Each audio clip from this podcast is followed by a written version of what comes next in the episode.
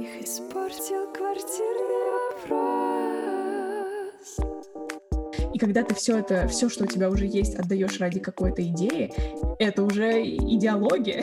Вот эту потребительскую иглу я э, вытаскиваю из своей вены и чувствую, что э, я могу жить и без дозы. Испортил вопрос. Всем привет! Мы начинаем наш подкаст, и сегодня мы хотим поговорить про такую вещь, как пропаганда, вообще нач- начать наш сезон с этой темы, потому что это соприкасается с мышлением, а мышление и наше сознание, восприятие мыслей, идей, каких-то вещей, то, что мы воспринимаем из окружающего мира, это, во-первых, формирует нас, и влияет на нашу как раз-таки основную идею квартирного вопроса, который нас испортил. Мы бы хотели более детально обсудить это. Мы заметили, что как раз-таки вот эти все материальные штуки, которые нам были навязаны, они все пришли откуда-то, естественно. Поэтому, мне кажется, классно будет обсудить такие основные тенденции вот этого навязывания, как нам что-то продают через что-либо актуальное, всякие штуки, связанные с диетами, связанные с Инстаграмом, конечно же, на котором мы уже все повязаны, наша жизнь там, наша личность там, и, соответственно, наши взгляды, мировоззрение, все тоже идет оттуда, там много мусора, очень. В общем, да, будем говорить еще про то, как пропаганда влияет на то, как мы вообще видим там и отношения, и дружбу, и браки, и вообще что, что только мы не видим через призму пропаганды, в общем-то, да. Ну, я считаю, нам можно начать с того, что, во-первых, пропаганда — это не про политику. Потому что есть такой стереотип, он тоже нам навязан пропагандой. Казалось бы. Пропаганда — это поли- политический термин. Ну да, э, никто не спорит, это политический термин. Это достаточно популярный и повседневный даже инструмент вообще управления обществом как со стороны государства, так и со стороны вообще в целом мировой какой-то политики, геополитики и так далее. Но пропаганду можно отслеживать и в мировом правительстве, которое мы очень иногда любим говорить про него, это конспирология, но в этом нет никакой конспирологии, потому что это появляется через огромные корпорации, вообще маркетинг, который начал появляться в определенном моменте развития нашего общества, маркетинг со стороны компаний, крупных, маленьких, это и сфера услуг, это сфера развлечений и так далее. И все эти сферы, они пропагандируют определенные вещи, определенные тенденции и характеры поведения для определенных выгод, э, ну, финансовых выгод, либо в краткосрок, либо в долгосрок, когда, например, это целая эпоха, культура, там, не знаю, курение, когда... Э, Целое движение такое начинается на основе этого всего. Когда э, был такой запрос у людей, э, не, не было еще популярным курение среди женщин, но тогда начинала развиваться культура феминизма, было много феминисток уже, которые были активными, их было видно, их было слышно, это было на слуху, и это не тот феминизм, который мы имеем сейчас, это когда совсем женщин по всему миру особо прав не было а, и так далее. И как раз-таки попросили одного пиар-менеджера сделать так, чтобы женщины начали курить, потому что это огромный пласт населения, у которого есть деньги, которые будут отдавать эти деньги э, компаниям, которые производят сигареты. Это огромный X2 в прибыли. А, соответственно, что сделал этот человек? Он а, нанял женщин и устроил парад парад движения а, именно как бы феминисток. Как бы на самом деле они не были теми исконными феминистками, которые э, выходили за свои какие-то ценности, идеалы и так далее. Это были нанятые женщины, и они курили на своем параде и говорили такой лозунг, что давайте уберем еще один как бы момент, который мешает нам быть равными, момент, который разделяет нас, давайте начнем тоже курить, э, зажгем факел, факел свободы, вот. И, соответственно, также нанял журналистов, которые очень хорошо, грамотно это все распиарили, и женщины начали курить, как мы это можем наблюдать, как это было в прошлом а, веке, мы это видели, ну, как бы это становилось популярным. И сейчас как бы никто, ну, сейчас, ну, как бы очень многие женщины курят, и они являются постоянными потребителями этого продукта. Это нормально. Да, и мы даже не задумываемся о том, что это не произошло как-то естественно, да, что женщины такие, хм, сигарета, классно, давай попробуем. Нет, им рассказали, им показали даже. То есть вот этот момент, когда тебе показывают пример, и ты подхватываешь и внедряешь это в свою жизнь, рассказываешь своим друзьям, друзья рассказывают еще друзьям, и так начинаются какие-то вот эти вот движения, что уже и товары продаются, и целый хайп, я бы сказала, вокруг определенных товаров создается. И это получается такой пример продажи чего-либо через какое-то актуальное движение. И реально важно наверное, чувствовать и отслеживать частью каких движений, во-первых, вы являетесь, даже в подсознательном смысле. Возможно, вы не идентифицируете себя как какая-то группа, но эта группа говорит вашим голосом. И получается, точнее, она говорит через вас, и вы цепляетесь на те идеи, которые вам навязывают э, со стороны вот эти пиарщики. А в этом как раз-таки и есть основной принцип пропаганды — это убеждение в том, что ты сам делаешь выбор. Пропагандисты всегда будут тебя убеждать в том, что ты очень умный человек, который сам пришел к этому выводу. А если человек думает, что он умный, поэтому он пришел к этому выводу, он ну, просыпается какое-то тщеславие, самолюбие, и он еще больше привязывается к этому выбору.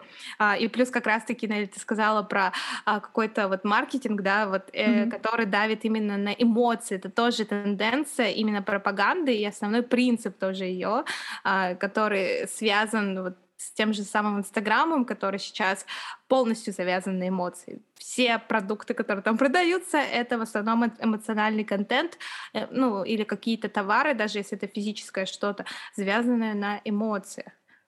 Да, и вот если говорить про Инстаграм и эмоции, и еще про тот поинт, что тебе кажется, что ты умный, когда ты делаешь определенные выборы, которые на самом-то деле тебе навязаны. Вот у меня есть отличный пример из моей жизни, с которым я вот до сих пор как бы борюсь и нахожусь сейчас в процессе вообще осознания, понимания.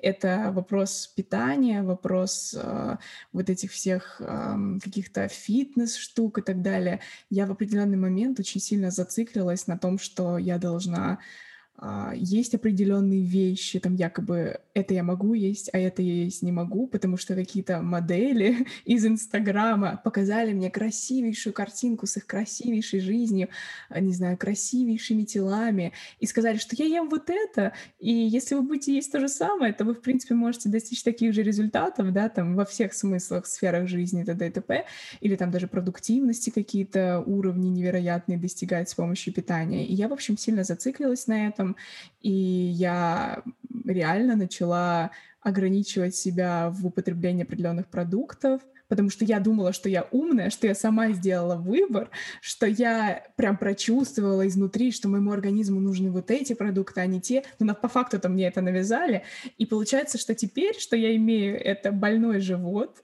э, непереваривание определенного класса продуктов, а, и зато прочищенный мозг и понимание того, что да, реально нужно коннектиться со своим телом и ни в коем случае не давать вот этим вот эмоциональным как раз эм, рекламам, что ли, эмоциональным возгласом в Инстаграме влиять на тебя, потому что это действительно опасно. Ну, то есть это прям абсолютно тебе пудрит мозг, как секта я... какая-то, я бы да, сказала. Да, я с тобой полностью согласна, Нелли. Это очень актуально вот э, в нашей повседневной жизни, когда мы должны чувствовать грань, когда ты э, более свободен, возможно, и имеешь хотя бы возможность и чувство того, что ты сделал это, потому что тебе это надо, тебе это хочется, и не потому что ты попал в воронку продаж, и ты уже никак не можешь из нее выйти, да, в зависимость вошел и так далее. Потому что огромные отделы работают над этим, чтобы мы попали э, в воронку продаж, попали в зависимость и так далее. Это э, не просто так, и мы в этом не виноваты. Люди эксплуатируют нашу природу для того, чтобы зарабатывать на этом деньги. Это нормально, это, ну, нам приходится в этом жить, как бы, это наша реальность. Но просто сами почувствуйте, когда э, было очень много, во-первых, документальных фильмов, да и вообще это, в принципе, очень э, часто говорилось об этом, что при, э, всякие различные маркетинг, э, маркетинговые уловки в плане магазинов, даже супермаркетов каких-то и так далее, или каких-то м, скидок или еще чего-то. Очень многие люди читали психологию влияния. Я думаю, Нель тоже читала. Конечно, да. Да, и вот эти все уловки, там, дорого, хорошо и так далее, ну, вот наши какие-то стереотипы. А, и когда мы это осознаем, и мы это видим, хотя бы идентифицируем, хотя бы, и мы понимаем, что это там для этого, это другого, мы чувствуем, как вот лично я, на своем личном примере, я это чувствую, что я свободна, я чувствую расслабленность, что э, как будто бы меня отпустили из какой-то беговой дорожки, из какого-то колеса, как будто бы белка бегала в нем. И я э, отпускаю вот эту тревожность, о боже, мне нужно это, о боже, мне нужно то. Вот эту потребительскую иглу я э, вытаскиваю из своей вены и чувствую, что э, я могу жить без дозы, и ничего страшного. Вот, потому что а вот это очищение, оно нужно, и оно э, важно воспитывать в себе вот эту осознанность, которая будет позволять тебе фильтровать и контролировать, и быть э, хозяином своих решений. Понимаю, понятно, что полностью никогда это сделать невозможно, но есть все-таки грань между э, потреблением э, всего, чего тебе продают в сторис в Инстаграм и в маркетинговых э, ходах крупных реклам, а, или массовых культур через э, фильмы и так далее, либо когда ты понимаешь, что тебе это нужно, ты это хочешь, а, и ты не переживаешь, если у тебя этого нет, а у всех есть. Да, абсолютно согласна. И вот насчет вот этой массовой культуры продаж в Инстаграме, опять-таки давление на эмоции. А, так интересно, что вот буквально недавно я начала опять вести что-то в, в Инстаграме, там чем-то делиться и т.д. и т.п. И несмотря на то, что я уже ну, прошла такой довольно большой путь эм, отказа от Инстаграма и нахождение в нем в таком более осознанном состоянии, все-таки, когда ты сидишь в Инстаграме, в плане, когда ты взаимодействуешь с этим инстаграмным миром, а, вот эти алгоритмы, которые выстроены вокруг вот э, всего, что там есть, там, начиная от вибрации, заканчивая какими-то бесконечными лентами, когда ты скроллишь ленту, она никогда не заканчивается, и ты всегда видишь то, что ты хочешь видеть, а, тебя это реально засасывает. И я прям действительно могу сказать, что я, наверное, сейчас нахожусь на таком этапе, когда я пытаюсь а, понять, как максимально, наверное, эффективно туда не засасываться, в том плане, что в момент, когда ты туда уже засосался, то есть ты там посидел уже, наверное, ну, час, предположим, уткнувшись в экран, ну, или там суммарный час даже в день, то наступает такая точка, когда ты уже не ты. То есть ты уже вообще не чувствуешь. В тебе говорят какие-то голоса, которые ты либо когда-то где-то поймал, либо в этом Инстаграме увидел, и ты просто импульсивно делаешь покупки, ты переходишь по вот этим свайпам вверх. И я помню, тоже был такой момент однажды, когда я уже такая думаю, ну я вроде бы осознанная, вроде бы я уже все понимаю, я тут не сижу, чтобы купить сумку, а мне выдавались всякие курсы, то есть, например, там курс «Как стать осознанным», курс «Как не попасться, не знаю, в пропаганду». И я такая, да, да, интересно, интересно, я там один курс взяла, другой курс, третий. И это же то же самое, даже вот это вот хапание информации, образовательного контента а, отовсюду, не слыша, что тебе на самом деле надо, это то же самое. Это такая же абсолютно пропаганда, которая влияет на то, как ты все остальное видишь. Да, и можно сказать, э, исходя из э, того, что вот ты говоришь, пропаганда, она тоже развивается, потому что раньше она была достаточно простой примитивной, и люди э, не знали там эти книги, не читали эти книги, там никто не говорил про это, ну просто не было там масс-медиа, грубо говоря, да.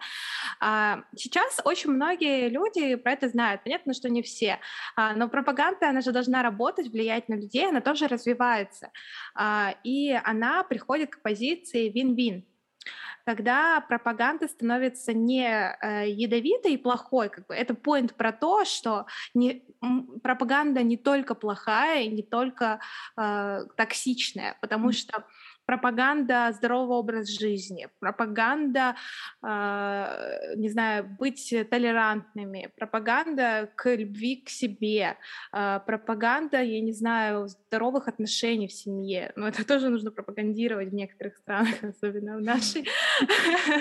Вот.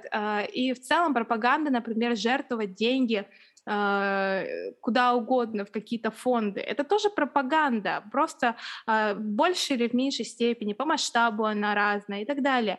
А, она является позитивной, потому что результат ее положительный, общепринято, он положительный. Но я хочу еще сказать важную вещь, что даже общепринята положительная пропаганда для вас конкретно может быть неположительный. У каждого свое Управляющий, да. у каждого свое плохое, да, хорошее и плохое, и в этом весь и point быть осознанным для того, чтобы фильтровать как и плохую, ну, общепринятую пропаганду, так и хорошую общепринятую пропаганду. Потому что нельзя просто расслабиться и сказать, ой, это хорошая пропаганда, влияй на меня как хочешь. Нет, так нельзя, как бы это, это будет также вредить. Это знаете, как э, лекарство. Есть такая поговорка, да, что э, все лекарство и все яд, как бы важно, как ты его применяешь, да, и каких количествах. Да, я согласна. И вот тоже момент про хорошую пропаганду. А, даже если у целью пропаганды отличная, там, например, благотворительность или там, не знаю, толерантность, но если на человека, который принимает эту пропаганду, она влияет уже как-то так, что он готов там душу продать ради этой идеи или, от, не знаю, отказаться от всего, что а, у него есть а, сейчас в его жизни и просто идти вот в эту какую-то идеальную идею, там даже идея Бога отчасти, это тоже вот такая вот пропаганда, да, и когда ты все это, все, что у тебя уже есть, отдаешь ради какой-то идеи, это уже идеология, это уже проблема, это уже плохая пропаганда. И поэтому, наверное, ну, наш основной такой момент, ну, point, к которому я бы очень хотела стремиться, это именно быть настолько законнекченным с собой, чтобы идентифицировать любую пропаганду. Не, не в плане того, что вообще пропаганда это там что-то вот такое вот прям такое плохое, отравляющее. Нет, а в плане того, mm-hmm. что идентифицировать, когда на тебя как-то влияют. А, даже когда влияют хорошо. Потому что пропаганда, вот как мне кажется, может идти даже от какого-то человека в плане того, что влияние человека на тебя — это тоже пропаганда или да. его взглядов на тебя.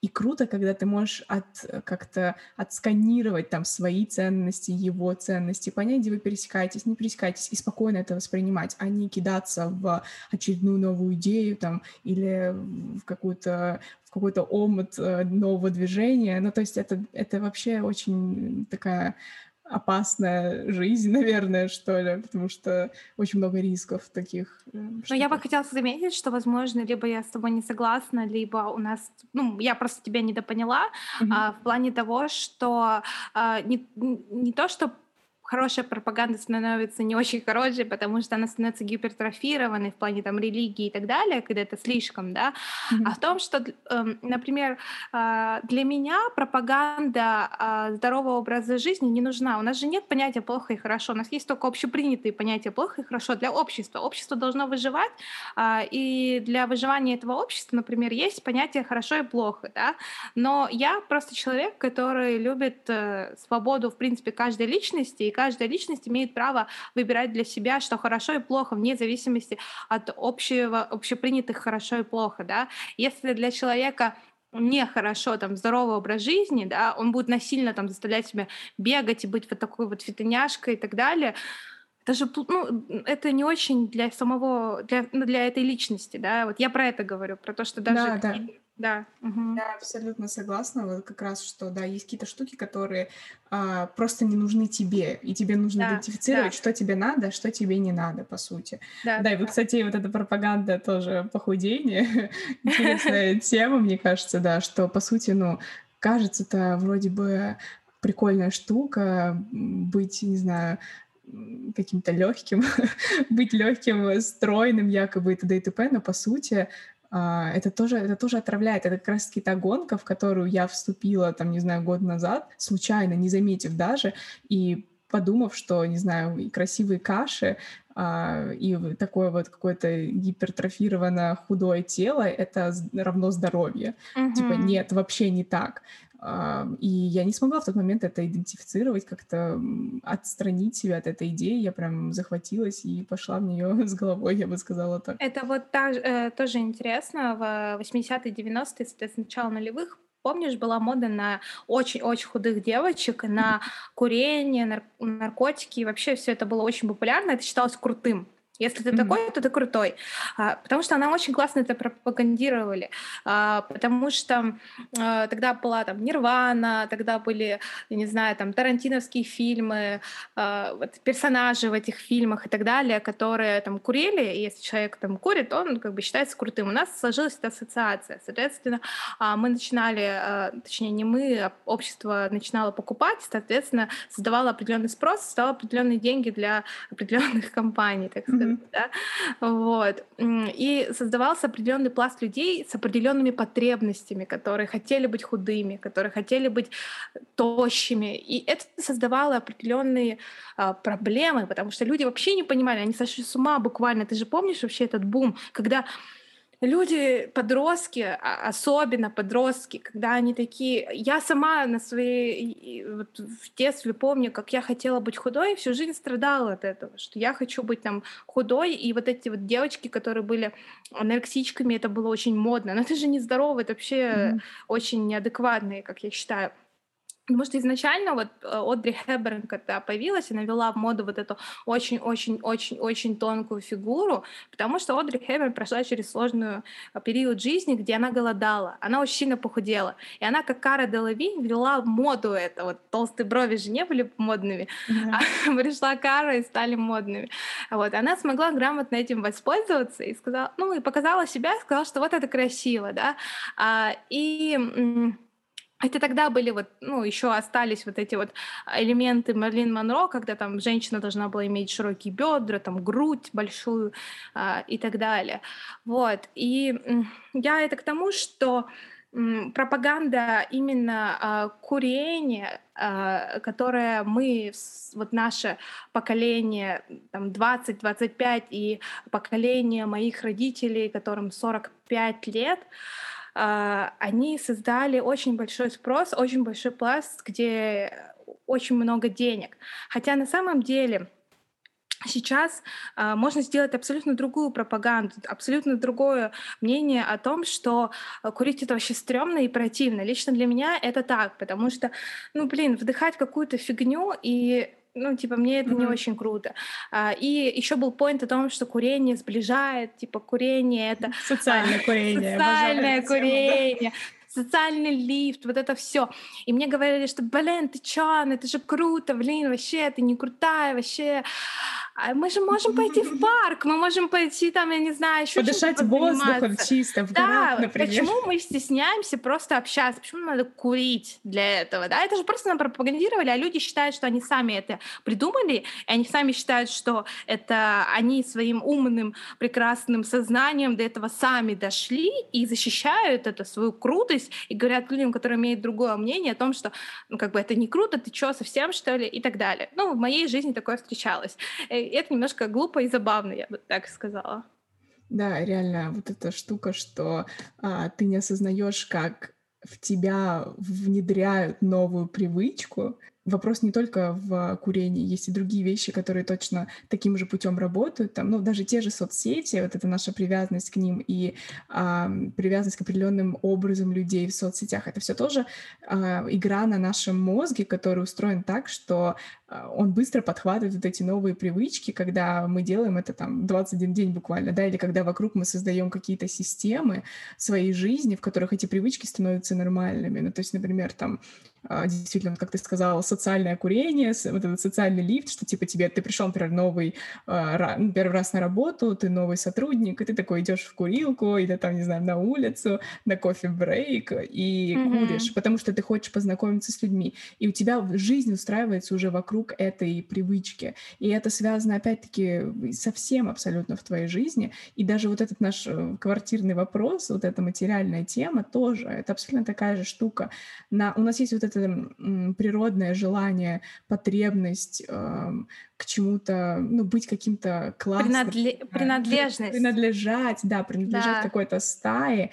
И нам рассказывают, что эта стая самая крутая из всех. И мы такие, да, значит, И мы надо... очень боимся, что нас выгонят из стаи. Да, Потому что да. вот, вот а, быть крутым например, быть богатым, курить и иметь там хорошую фигуру, например, относятся к стае крутые, да, и мы все хотим туда попасть, и так как мы общество, ну, как бы социальное, и в целом это наша природа, очень боимся, что нас выгонят из стаи крутых, и мы умрем, потому что, ну, когда волка изгоняют из стаи, обычно он умирает. Да, точно.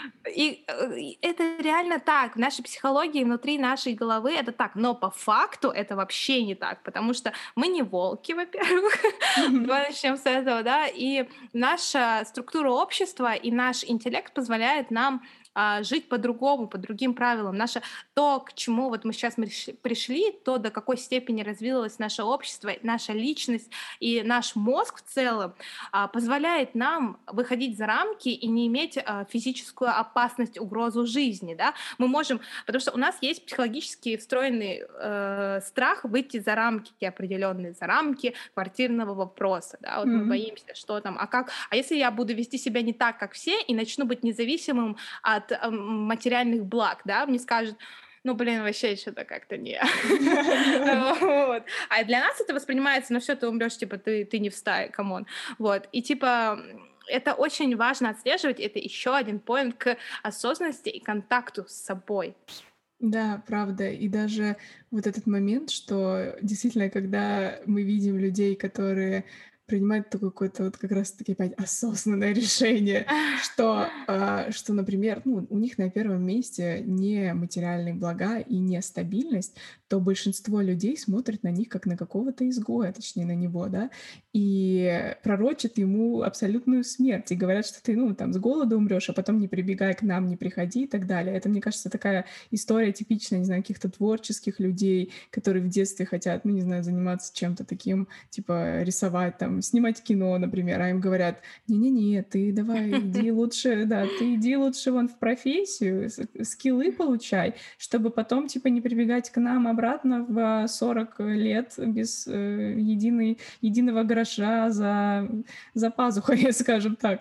И, соответственно, это действительно такой страх именно смерти, страх изгнания, который мотивирует нас стремиться к бесконечному вот этому пожиранию материального, накоплению, прям зажиранию всего вокруг. Я сейчас вспомнила, ты сказала накоплению, коробочку, помнишь, у мертвых душек?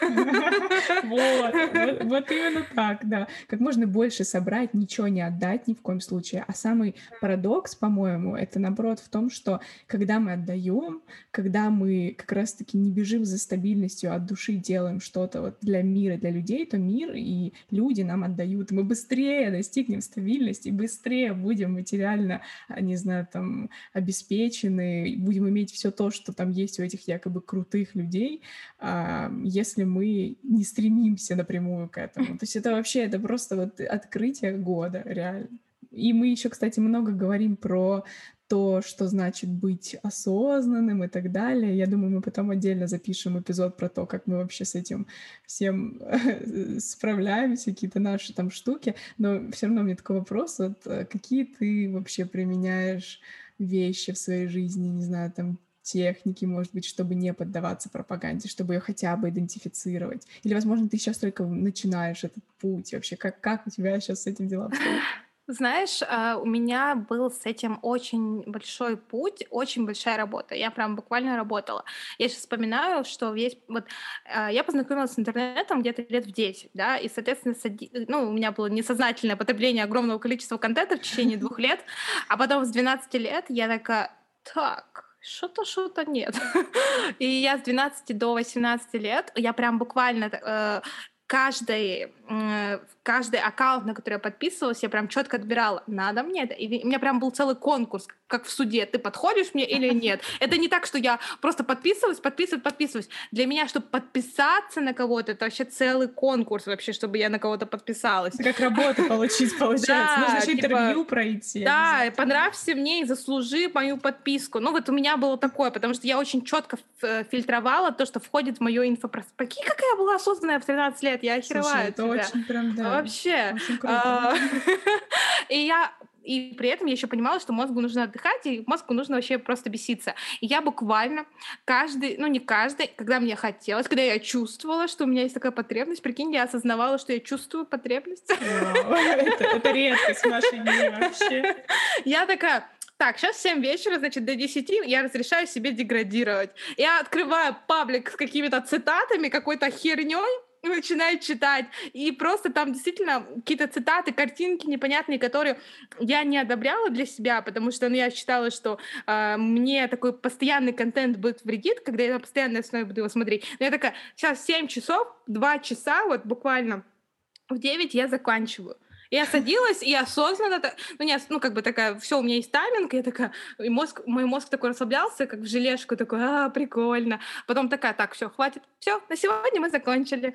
Вот, я, прикинь, я реально так и делала.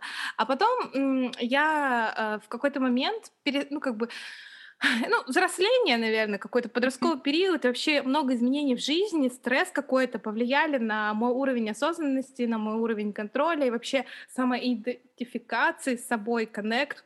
Я вообще перестала, вообще ничего не контролировала. Я вообще упала в какую-то вот эту грязную ванну с информацией и не выходила из нее. У меня такая свалка в голове была последние несколько лет, и иногда я из нее выплывала, но потом обратно заныривала. И, наверное, сейчас вот, когда мы начинали только с тобой обсуждать э, в зародыше наш подкаст, я была в таком упадке в плане осознанности, в плане вообще адекватности своей, своего сознания, так скажу. И сейчас что я делаю? А, я стараюсь хотя бы спрашивать себя, что я сейчас хочу, да, а, хотя бы э, понимать, для чего я делаю это. Да, я там компульсивно на, нажимаю на кнопки, я чувствую страх, начинаю там э, листать ленту, потому что мне там страшно или скучно или еще что-то, но я иногда хотя бы стараюсь себя одергивать, и это, я думаю, начало. Оно вернется уже, наверное, я думаю, через какое-то время, не к такой, конечно, форме, как в детстве, но к более адекватному потреблению. А сейчас я пока вот только начинаю да. заново выстраивать. А вот у тебя как? А, ну, я, наверное, просто поняла, что... Точнее, я узнала там из пару лекций и так далее, там прочитала какие-то книжки, когда у меня тоже был такой упадок, вот про который ты рассказываешь. Это mm-hmm. как раз было на карантине в прошлом году. Я просто пожирала контент, ничего не могла делать, и весь мой мозг был только в Инстаграме, и это было просто ужасно. И я узнала, что у мозга есть такая потребность, называется тупить. Нужен просто тупёж, да. и все. И получается, что нужно себе реально позволять этот тупеж. Но есть выбор всегда. То есть ты можешь выбрать тупить тебе в Инстаграме, например, или же тупить тебе, например, за книгой, или тупить тебе за пробежкой, или тупить тебе за какими-то там разговорами. Ну, то есть ты можешь позволить мозгу тупить просто другим способом, понимаешь? Я... И надо отслеживать. Знаешь, э, вспомнила момент, который был у меня в детстве, когда я а, тупила, вот как ты говоришь, и я, видать, делала это неосознанно, потому что я хорошо чувствовала свой организм, и он говорил, Жена, надо тупить. Надо я сидела, да, я сидела, смотрела на свою книжную полку, и я просто могла полчаса тупо на нее смотреть и думать, или вот. не думать, или смотреть просто, у меня очень красивый вид был из окна, я смотрела в окно и такая, хм, и 40 минут прошло просто. Да, это вот эти медитации, по сути. А я не медитировала, я просто такая, хм, интересно. Это тупеж, да. Да. Это такая жизненная энергия, какая-то базовая, энергия тупежа. И, по сути, короче, вот в чем прикол, вот это реально сломай мозг, точнее, взрыв вообще, разрыв шаблонов. Это то, что себе нужно реально давать, э, позволять тупить. И просто, когда я понимаю, что мне это уже нужно, я вырубаю все соцсети, потому что я знаю, что сейчас мой мозг в состоянии, когда он хочет тупить пить. я понимаю, что если я сейчас возьму телефон в руки, особенно перед сном, то я точно протуплю несколько часов. Я не смогу, я просто не смогу ограничить себя от потока информации.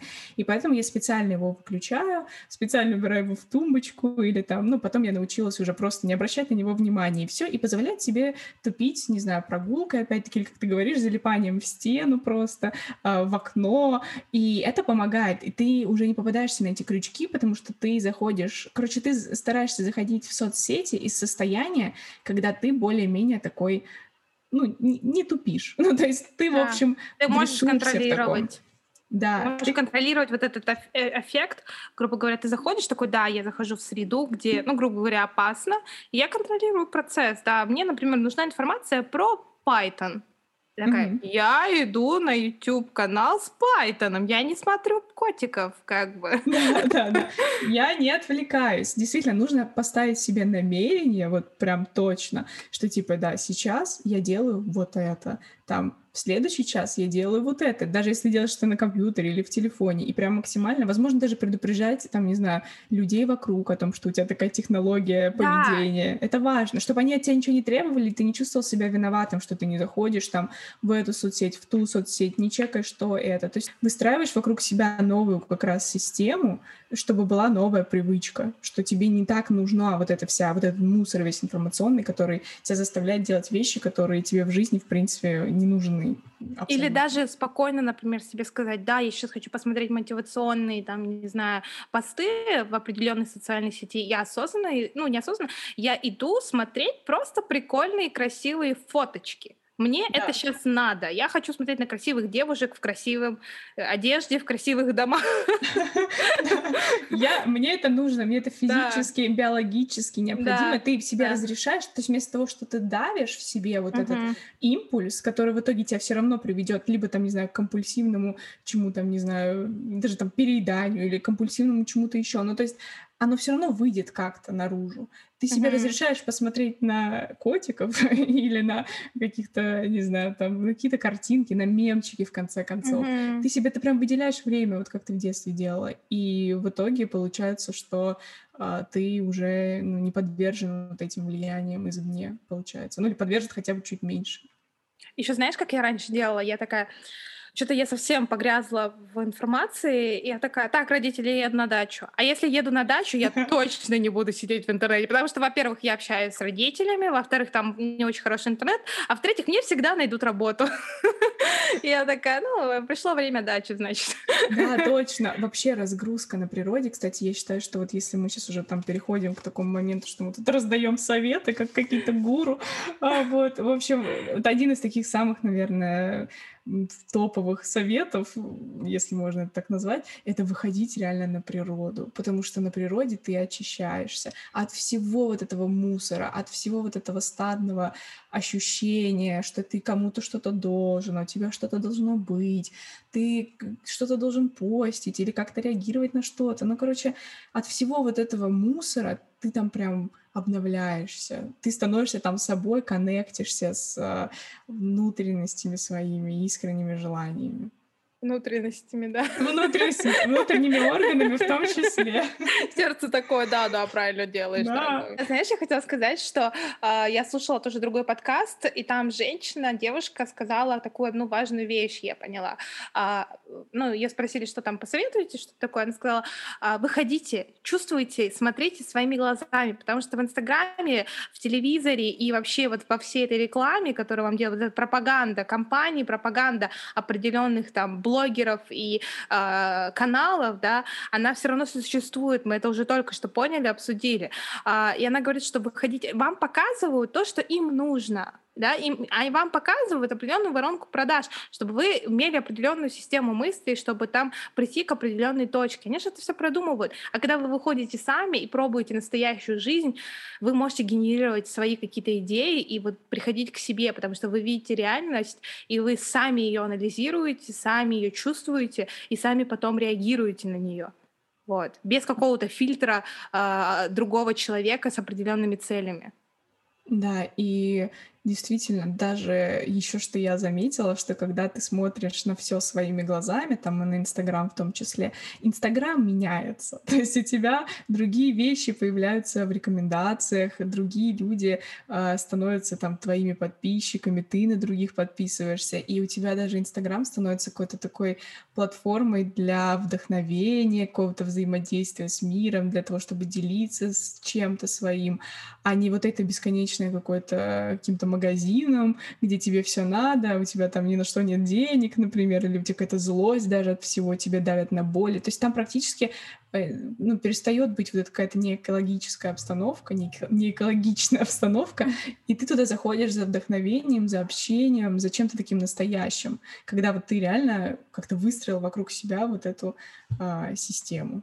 И коннекта. очень э, важно то, что ты сказала. Я просто помню, ты рассказывала про твое отношение с Инстаграмом, что ты не, не ушла в позицию отрицания, как это раньше было, что э, ну, у тебя и у меня, что ой, я не такая, я жду трамвая, я не буду там в Инстаграме, тролливали. А типа, да, я иду, там, хочу постить сторис, потому что хочу делиться своими мыслями, да.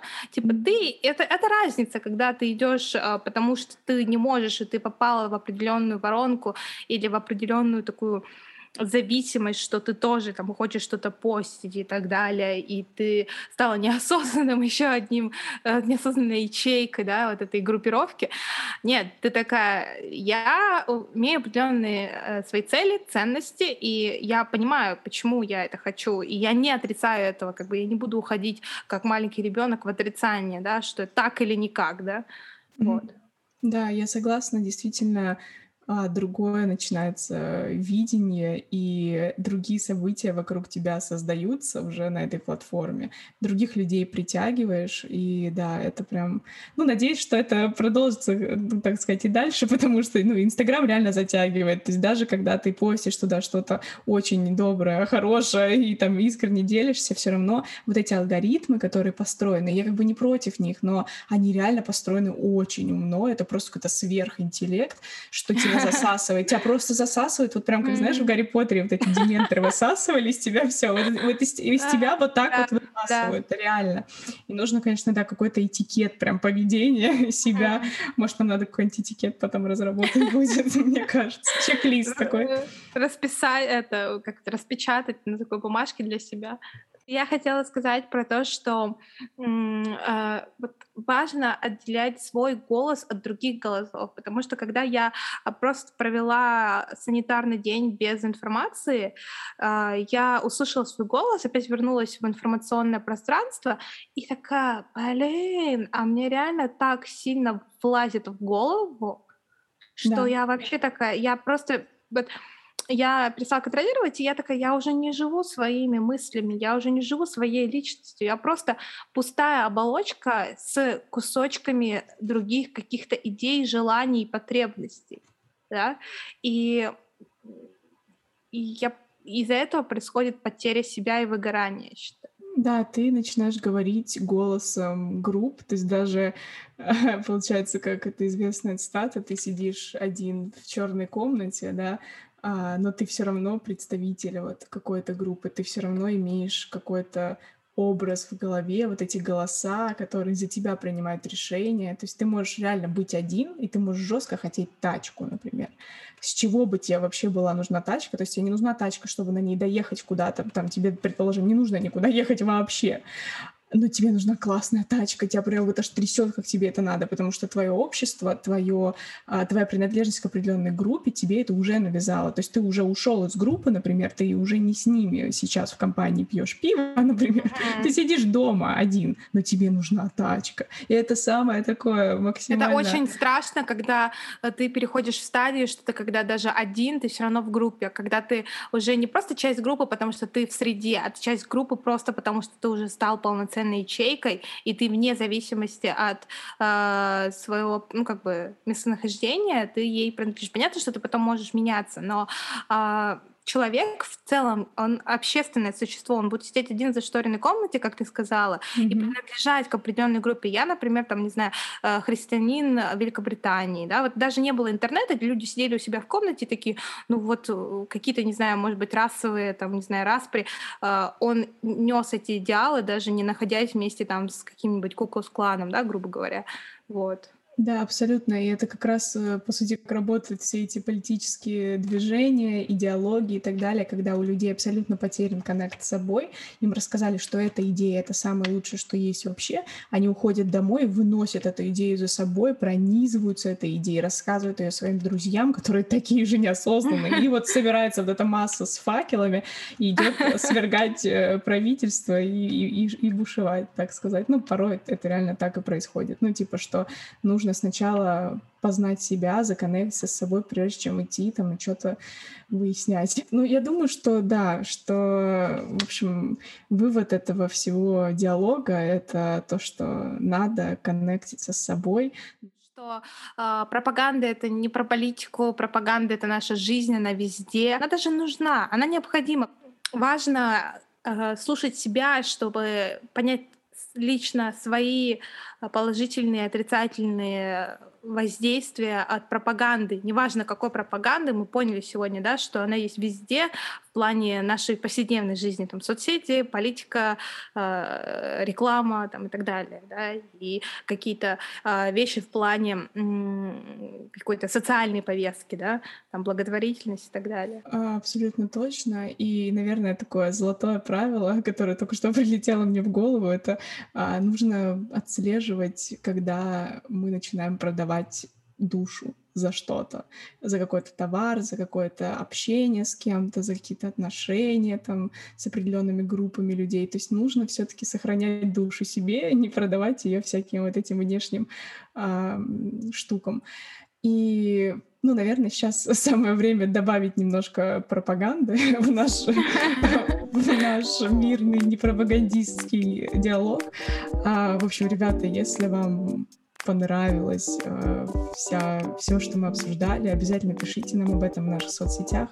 Подписывайтесь на нас в этих соцсетях, предлагайте темы, рассказывайте свои истории. Мы всегда за такие обсуждения. И, конечно же, слушайте нас на всех доступных платформах, э, где можно послушать подкаст.